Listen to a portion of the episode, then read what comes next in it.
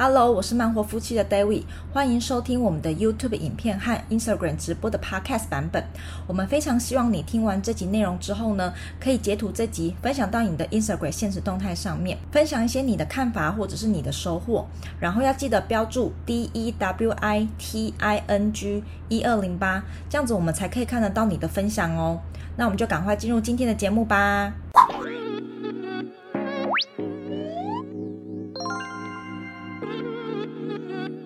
呃，我跟我老公其实都是、嗯、呃成大研究所毕业的，那时候我们念的是化学科系，嗯、所以呢，我们一毕业之后呢，就跟着爸妈给我们的理想一样，就是进入了那个竹科当工程师。那我们在竹科当了大概三年的工程师以后呢，嗯、觉得我们想要有更多的弹性跟更多的自由，还有更多的时间掌握度，所以呢，我们后来就开始从事网络创业的部分。然后目前的话，现在就是全职的在经营慢活夫妻这个品牌。那主要呢，我们的核心概念是想要呃，让跟我们年纪差不多的年轻人，对于投资理财这件事情就不再那么的害怕。然后呢，希望可以剔除老一辈给我们的那种旧有思维跟社会框架，然后创造一个比较多元学习的一个环境，然后让大家都可以彼此进步。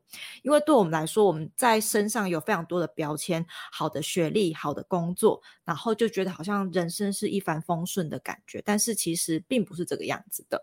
所以呢，我们也想要传递一些是呃挑战自己跟突破舒适圈的一些概念出去。我我想先了解，就是你的网络，你们的网络创业是哪一个方面的？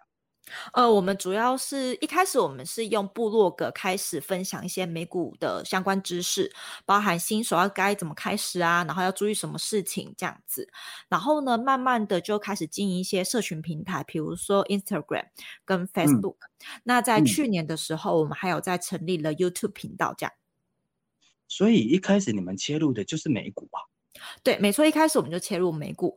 那时候是因为自己呃投资了一段时间，然后有一点小心得。嗯、那知道说那个时候、嗯、台湾人对于美股的市场可能还不是那么的了解，所以呢，有些人觉得说，哎，我想要开始，也好像有听过，但是不知道该怎么开始。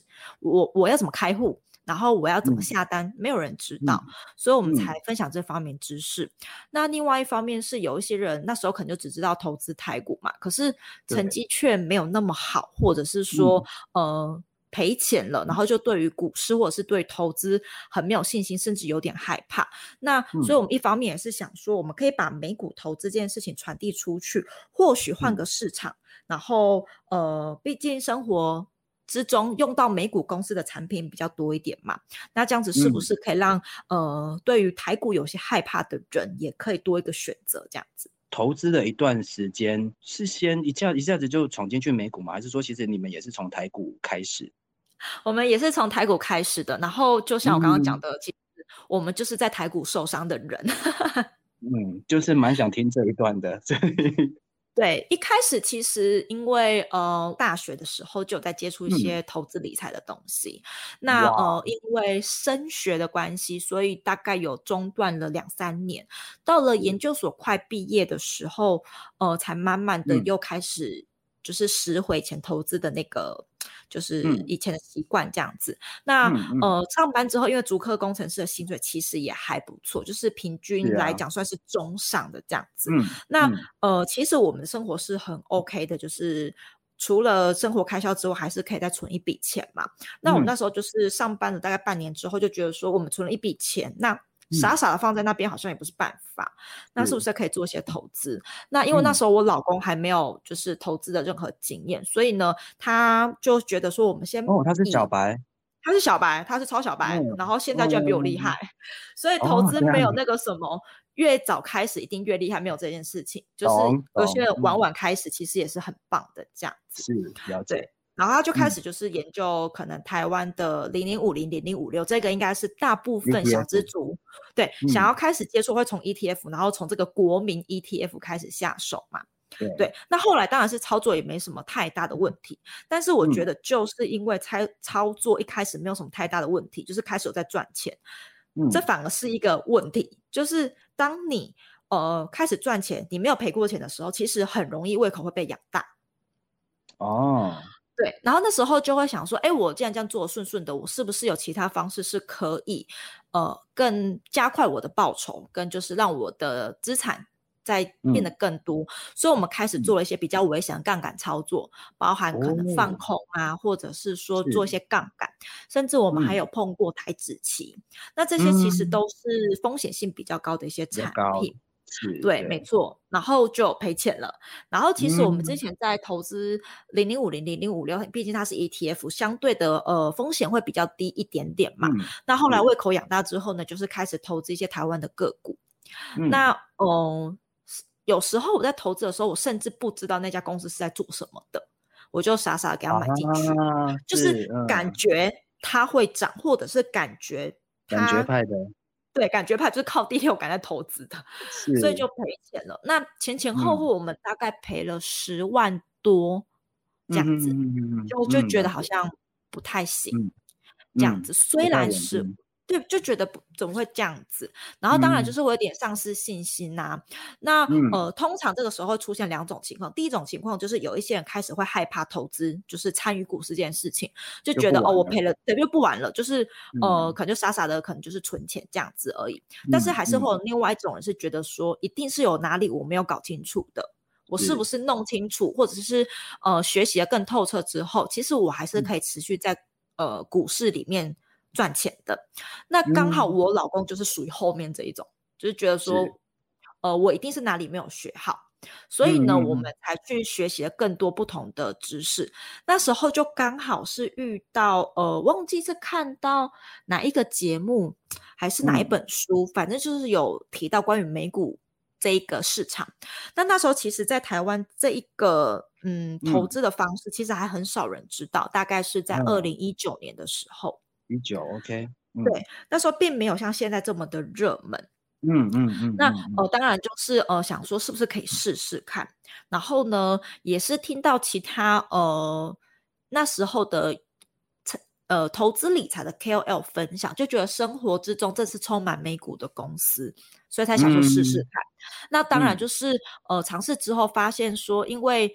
对于公司的体质，我是很了解的，就是生活之中都有，比如说苹果啊、什么麦当劳、星巴克这一种，所以我投资。起来是更安心的。甚至它在呃跌的时候，我也不是很害怕，因为我知道那就是知名的大企业，嗯、所以那时候投资心态就慢慢的改变。呃、那所以后来我们投资的绩效跟方式比较稳定之后，我们才想说，我们以前遇过这段历程。那我相信一定会有人跟我们一样，嗯、但是呃，我们那时候也是找了非常多的资源才开始踏入这个市场嘛。那既然我们现在已经有一点点知识之后，我是不是可以把我们知道的东西拿出来分享？嗯、那就可以帮助更多跟我们一样的人，就是有另外一个选择这样子。了解，这样听起来，呃，你们都比较是自学是吗？呃，其实自学也有，然后去上相关的课程，其实也有。嗯哦，也是有上课，对对对，OK，有推荐的课程吗？就是以你这个、呃、以你们这样子的过程下来的话，呃，其实我们那时候去上的一个财商单位，它叫 BOS 巴菲特线上学院。哦，巴菲特线上学院，OK，嗯嗯，对，那时候呃，我们当然收获蛮多，是不是？呃，对，收获蛮多的。虽然我们之前有自学看了一些可能影片啊，或者是文章书籍，嗯、但是呢，嗯、呃。不是说这样的学习方式不好，只是毕竟这个都是比较、嗯、呃零散式的，那你还是必须要有。些人可以帮你统整起来，变成是一个系统化的学习。那当然就是有一些人就是很聪明，就是自己很会融会贯通嘛。嗯、那有一些人可能是需要说，哦，有一套系统，比如说步骤一、步骤、步骤三怎么做这样子。嗯、这就是有点像是以前我们在学校的时候，啊、大家下课都会去补习一样。为什么一定要去补习班？就是因为补习班就很有系统啊。嗯、那学校老师上课的有时候可能比较跳，或者是说，嗯、呃，并没有那么的有。系统性跟一个规律性，嗯，可以让你就是好像学完之后可以马上应用这样子。嗯，了解。好，那我们就来进入美股了，因为现在也聊到说你们就进开始要进入美股的市场了嘛。但是，嗯、呃，这应该会有一个一个一个落差吧？美股是那么容易容易可以进去，然后就开始操作的吗？呃，我觉得，就你们的过程来说，我觉得，嗯。对我们来说，就是因为我们毕竟有操作台股跟美股两个市场过，我个人会觉得美股相对于新手跟、嗯、呃小资族会比较好入手一点。真的？对，因为美股的交易制度跟台股比较不一样。呃，哦、台股虽然现在已经有开放盘中的零股交易了嘛，零股对对对对，但是因为呃台湾的交易量相对于美股来说小非常多，所以你今天只是想买一股两股，其实是很难成交的。你可能要买个呃十几十股，甚至要到上百股才会比较容易成交一点。嗯、所以呢，呃，在台股虽然是可以零股交易，但是可能会没有办法成交，或者是说。成交的那个价格不是那么的漂亮，但是呢，在美股撮合到是吗？对对对，就会比较难撮合到一点。嗯，那可是，在美股比较不一样的地方，是因为美股的交量非常的庞大，而且他们的最低的交易单位就是一股，就是你可以一股一股买。所以呢，其实很多很厉害的公司，比如说呃可口可乐，可能现在一股才六十块美金，那大概换算台币一千八百块而已。那对，然后比如说苹果哈，苹 Apple 这家公司可能才一百四十几块，嗯、我也忘记一百四十几块。嗯、那你换算成台币一股也才呃四五千块。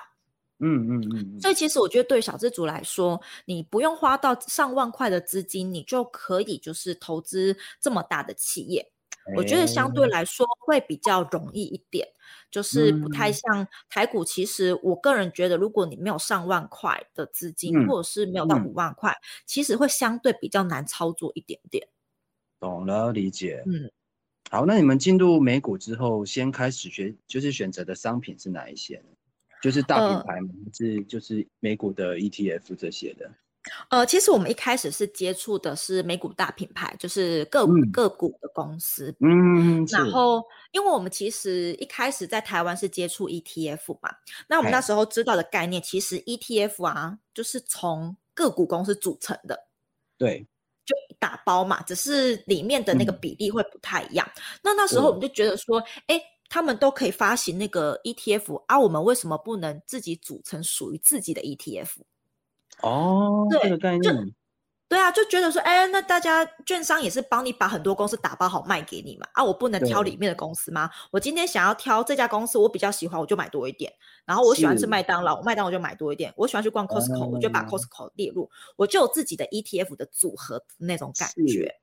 对，所以一开始我们就是这样子在操作的。嗯、那当然是慢慢的投资组合建立好之后，也会像是去买美股的大盘，嗯、像 VOO 啊，或者是 SPY 这种，就是美国大盘的 ETF。哦，嗯，所以那时候买这种就是自己想要收集 ETF 的这个概念是行得通的吗？获利还 OK 吗？嗯，行得通是会是 OK 的，因为其实我们买的都是呃很知名的大企业嘛。是，嗯嗯嗯，对对对。哇，因为等于是一次要顾好多只哎。哦、呃，可是其实如果说，嗯，我觉得挑个股是这样子的，一开始你可能相对的要做比较多的功课，嗯、就是确保说这家公司是体质是 OK 的，嗯、那你对它也是有信心的。嗯、但是买入之后，其实不太需要花很多时间去维护。就。呃，长期放着，对对，就长就是 buy and hold 这这种概念。真的、哦，这个跟台股就真的比较不一样。台股是比较需要顾着它，关注。对啊，因为那好，呃，你们有会看技术线型在操作吗？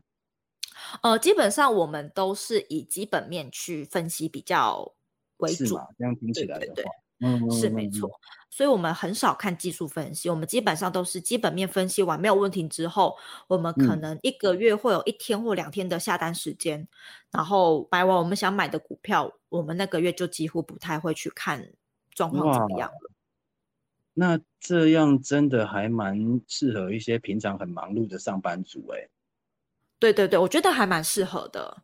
因为这题题外话聊聊一下，就是我知道很多上班族喜欢买股票的，嗯、但因为上班忙嘛，就只能比方说盘中的时候躲去厕所稍微操作一下，但不去又不行，因为台股就是很高拐嘛，就是动不动有时候上下就是盘中的跌幅震荡会比较大，不看又不安心，所以美股其实是比较不会有这样子的，就是突然之间很大震荡的这种问题。呃，其实我觉得这是人性的问题。比如说，我们台股的开盘时间就是我们上班时间，我们是醒着的。你只要醒着开盘，你就会想去看。我觉得那有时候很难免。啊，对。可是美股开盘时间我们在睡觉，你把时差也变成是个优点了，是吧？没错，就是你比较没有 办法去盯盘，你就比较不会做出一些不理智的决定。有时候你可能早上一起来，哎，发现昨天晚上风风雨雨，可是就是又回来了。那如果说没什么大事发生，但盘中很精彩，这样。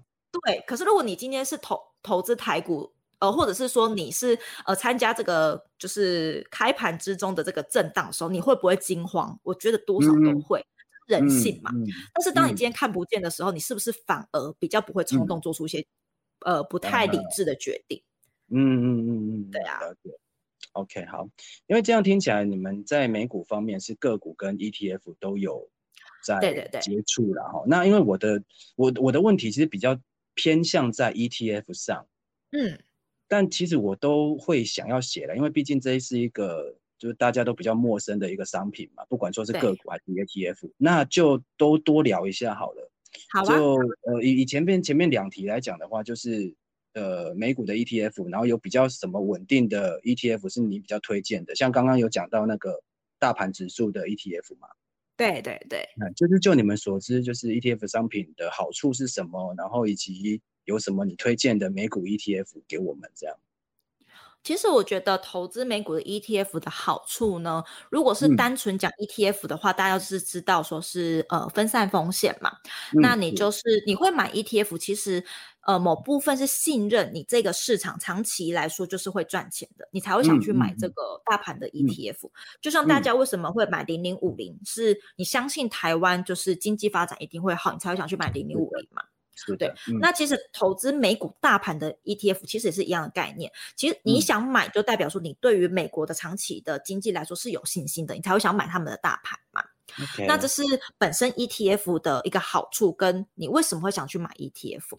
那再如果是说是台美股的比较的话呢？为什么我不要买台湾的 ETF，反而要去买美股的 ETF？我觉得有一个呃蛮大的核心是，呃，在买 ETF 的时候会有那个管理费的问题。比如说，因为 ETF 它本质上面还是一个基金嘛，嗯、只是它是一个被动式的基金，但是呢，你还是会有一个管理费，就是你还是要支付一些费用。嗯、虽然它是从每天的股价里面去扣一点点，你不用额外的去付钱，但是呢，你还是获利会被吃掉一点。懂。对，那零零五零、零零五六的那个管理费好像就比较高，可是美股的 ETF 呢，嗯、它的管理费就是很低，甚至都是小于零点八 percent，就相对于台湾的管理费是小很多的。嗯嗯嗯，对，所以我觉得是美股 ETF 的一个很大的优势，就是整体来说，美股 ETF 的管理费是很低的，所以我们的成本比较低哈。对，成本会比较低一点。嗯，OK。那再来呢？考量到的是两个经济体的成长动能，嗯、就是我觉得你投资你就是想赚钱、嗯，所以哪一个动能比较好？就是长期的往上，或者是说往上那个力道比较强、嗯，也是我们会去投资人会去想想去考量的嘛。那哦、呃，其实这个我就觉得很直观，毕竟美国就是老大，世界经济体的老大。不否认它的长期的经济走势跟经济的成长力道一定是比台股还要好的。嗯嗯嗯。那这样子是不是我去买他们的大盘，我的获利或者是说呃稳定性相对来说也会比较高一点？嗯，对，这就是为什么我们会比较倾向去投资美股 ETF 的好处跟为什么想要这样子做。嗯嗯。大家可能还是会觉得个股的风险是比较高一点的嘛。那那以你的观点，以你们的观点来看的话。个股有这么可怕吗？还是说真的只能玩 ETF 呢？嗯，我们个人的观点是，为什么人家会觉得个股会比较可怕的或者是嗯比较容易赔钱，或者是比较难操作？我觉得很大的问题是，大家都把投资看得太短了啊，呵呵呵就是呃。呃，我就常常跟我的学生讲说，嗯，你去看啊，大概民国四五十年，那时候经济不是很好嘛，嗯，那时候台湾呐，啊，平均一个人持有一单股票的时间是七年，但是呢，现在连一个礼拜都不到。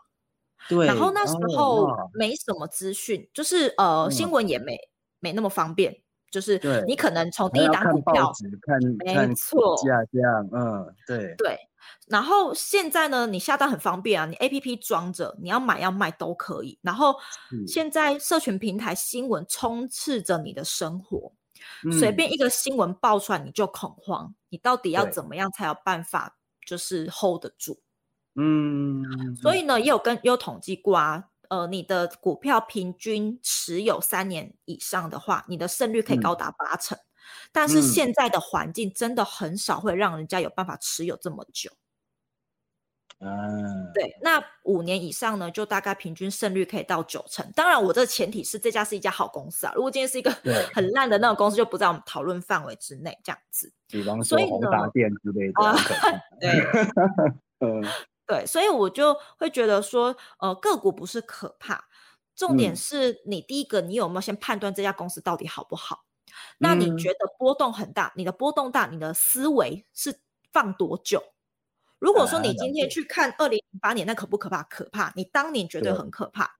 但是呢，嗯、你现在回头去看二零零八年，是不是一个低点？绝对是个低点。那你要怎么说？所以你的那个思考框架，那个时间的长短，也会取决于说你觉得个股可不可怕？嗯、像我们这种长期投资的来人来说，崩盘，嗯、对我们来说是一个很雀跃的事情。就可以进场，就我们可以进场了。嗯，了解。所以，我们呃，我觉得有时候个股可不可怕，是你你怎么你的投资思维是用哪一种方式去看待？并不是蛮重要的。心态很重要。其实我我常说啊，投资到最后啊，就是在比谁心态强，不是谁技术厉害。啊，是，听起来你们对挑选个股应该有一套看法吧？哦，个股方面这个就可以讲很 蛮蛮久的。我我挑几个比较我大方向会去看的。对啊，对啊，重点，嗯，重点的话呢，是我挑一家个股的时候，第一个我一定会去分析它的财报。哦，就是会去看它的，呃，我们都会看十年的财报，五到十年的财报。那看的只，因为我们是做长期投资的嘛，就是它一两年好，它它第三年、第四年会好吗？不知道。可是如果你已经五年以上都是一家很好的公司，那你一、嗯、就是它未来还是会持续好的几率，一定比就是你这五年都很烂的还要好吧？理解，对，对对对，所以我们会看到这么长的财报。嗯、那其实你看的越长，也是降低你风险的一个方式。是的。对对对，那财报当然有非常多的数据会去、嗯、可以去看。那我一定会看的两个数据，嗯、第一个是 EPS，就是呃每股盈余，它就是代表公司它到底有没有在赚钱。懂，嗯，对。那有赚钱的公司，它才有办法能力持续活下去嘛。如果一家公司一直都不赚钱，嗯、一直借钱来烧，嗯、那对于这种公司，嗯、我都会保持一些怀疑的态度，是你可以撑多久？啊，懂。对，那当然不是说这种公司一定不好，嗯、因为每一个公司在刚上市、刚成立的时候，一定都是烧钱的。对，对，对。但是，呃，我我个人的我们的看法会是比较偏向于说，我宁愿去投资那个已经稳定下来的公司，但是报酬率可能没有那种是什么新创公司那么高，但是相对的，我的风险也会比较小一点。嗯。因为这些其实是状况比较明确的，不是那种新创公司，嗯、虽然可能可以让你报。暴涨个几百趴，但是你要想的是，你有可能也是赔的几百趴，嗯、因为它是比较不稳定的公司。嗯、对，对，所以这是第一个我会去看的，就是 EPS。嗯，那第二个我会去看的就是呃自由现金流，这个可能在台湾呃，因为我觉得台湾呢技术分析派的实在是很多，很少人会去看公司的基本面。自由现金流哦，哎，我真没听过哎。自由现金流的概念呢，就是像 EPS 会的会一个盲点，就是订单它也算是收入，但是有订单不代表他真的拿到钱了。嗯，对，就像我们去有时候那种小小时候在透露年纪，就是呃干妈点嘛，不是都会让你赊钱赊债嘛？对对对对对 对对，就是那个阿伯会登记说，哦，今天卖出几罐可乐啊。但是你给人家赊账，阿伯是没有拿到钱的。懂了，我懂你意思。对对对，所以 EPS 虽然它是可以帮我们筛选一家公司有没有赚钱，可是呢，我们还要去看的另外一个是、嗯、啊，这家公司真的有没有拿到钱？OK，嗯，对，所以呢，呃，自由现金流它就可以辅助我们这一点，就是如果现金流一直都是正的话，代表说现金进来这个公司是大于这家公司支出的现金。但这个是公开资讯吗？公开资讯，这都是公开资讯。真的。但是啊，老实说，在台湾呢、啊，很少人会去看这一些。台湾也是公开资讯吗？都是公开资讯，其实都是公开资讯，只是哇。呃、嗯，其实啊，为什么台湾人会比较喜欢看技术分析，不太去管基本面？有一方面是受到日本影响，因为技术分析就是从日本发明。日本，对，没错，没错，没错，没错，对。对，所以呢，我觉得可能就是一个风土民情吧。但是其实在美国是比较不看技术分析，嗯、看基本面比较多一点的。是哦。对，所以呃，两方面的资讯呃，同整性就会比较。不一样，嗯，像你在台湾很多就是技术分面，呃，技术分析的什么？对啊，W 反转哦，还是什么？对对对对对对，V 型反转啊，哦，对对对啊，有的没的。对，可是你在美国就是比较听的是，你在美国听的会比较多是利基本面的分析，比如什么自由现金流啊，嗯，然后什么资产负债之类的这一种。你们来讲的话，就是看这些反而都比技术分析来的重要。很重要啊，因为这就是一个公司的体质嘛。嗯、因为呃，我把它当成是一个我们个人的身体的比喻来看好了。如果你今天这个人、嗯、你的身体状况很差，嗯，可是呢，你看到技术面一直在飙，就有点像是你身体不好，然后一直去冲刺跑短跑啊，你会不会烂掉？就后会后继无力嘛？对。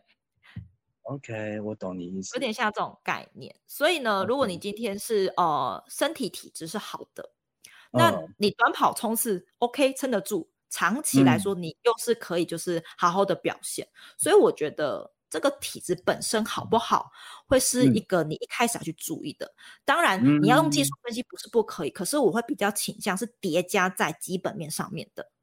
啊，懂懂懂，我理解了。对对对，这样子。OK，好，那。针对就是你个股说要看财报、看 B A E P S、看这个现金流之外，还有什么你会注重的地方吗？我还会注重的地方是，呃，股息我倒是呃会再注意一点，但是嗯呃不发股息的公司不代表是一家不好的公司，不能用发不发股息来判断它的好坏。哦、呃，对，这是我也想要就是看这个报道可不可以写的，就是因为台湾人太执着在。股息这件事情，嗯，就觉得好像不发股息的公司是个罪过，就是就是会被那个所谓的直利率这个词一直套住啊。没错，就是觉得说公司一定要发股息给股东啊，嗯、不然就是可能公司没赚钱。要发的好，发的漂亮这样。没错，没错。可是呢，这个套概念呢、嗯、是不太能套在美股上面的，原因是因为啊，嗯、美股公司的思维会有点不太一样，他们把赚来的钱不见得全部都会发给股东，原因是你今天把所有的钱都赚来发给股东之后，你哪有钱去做下一代的研发跟持续的进步？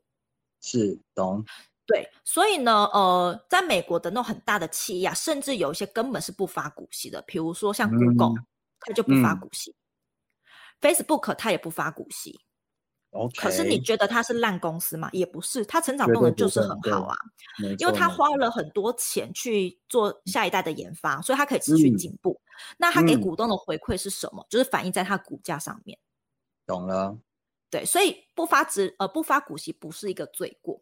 像、嗯、呃苹果 Apple 啊，它前十年是都没有在发股息的。嗯他就是把钱都拿去做它公司的发展，嗯、那等他公司就是到达一定程度之后，嗯、他发现哎，这样子已经很顺了，那他才开始发股息给股东。嗯、他这时候发的股息就很漂亮。啊，懂了。没错没错，所以股息我会去看一下，嗯、但是呢，我不会说不发股息一定是不好的，也其实也是不一定的。对对对。OK，理解。那最后啊，最后就是我们做做个同诊，然后我用用这个问题来让您同诊哦，就是。当一个新手，他可能呃没有接触过美股，但他很想要进去，他也开好户了，钱准备好了，你会先建议他做什么样的？就是买进个股也好，买进 ETF 也好，就是做先做怎么样的功课，或先做什么样的研究，然后再去开始动作。呃，我个人会觉得啊，如果你开始想投资的话，你会害怕，你就先去买一股 VOO。或者是 SPY，就是美国大盘，因为啊，有有一些人就是很可爱，都准备好了，然后还是不敢按下去。但是呢，你不按下去，你永远没有办法踏出第一步，你就只有按下去，就是最难的。对，你只要按下去，你的智商瞬间会提高，真的，你瞬间就会提高你的智商，因为钱都投进去啊，你不好好学，嗯、那是钱呢、欸，这样子，所以我都会鼓励大家，你第一步你就先去买一股 VO 或者是 SPY。好，嗯，那再来呢？如果说你想要接触个股的话，呃，我个人都会觉得说，你先了解你自己对什么东西哦、呃、是有兴趣，或者是是你能够理解的。因为台股的好处，嗯、呃，美股的好处是它有非常多不同的产业，嗯、那每一个产业里面都有非常顶尖的世界级的公司，不像在台股，你可能怎么选都是科技业啦。金融股很无趣，对对对，对，那你在美股就比较不会有这个问题，因为你每个面向的产业都会有很顶尖的公司，所以这时候你就可以去看看，哎，你是不是哪些地方是比较专精的？比如说我们是工程师，嗯、我们可能对科技股比较了解。嗯、那如果是一般的上班族，可能没有什么特别的专业的话呢，民生用品也是一个很好的选择嘛。比如说你都知道 Costco 在干嘛，然后呢，可口可乐，然后什么、嗯、呃。呃，宝桥的产品，反正有很多很多，就是跟生活非常贴近的公司。哦、那你就先研究这些公司，嗯、看你懂不懂这家公司的业务内容是什么。嗯，对。哦、那这样子，你是不是就可以知道说，哎，我其实对于哪一些公司是比较有信心的？嗯，那你个股就可以先往这些公司先去投资。OK，那大概就是这样。谢谢你的时间，感谢你。谢谢。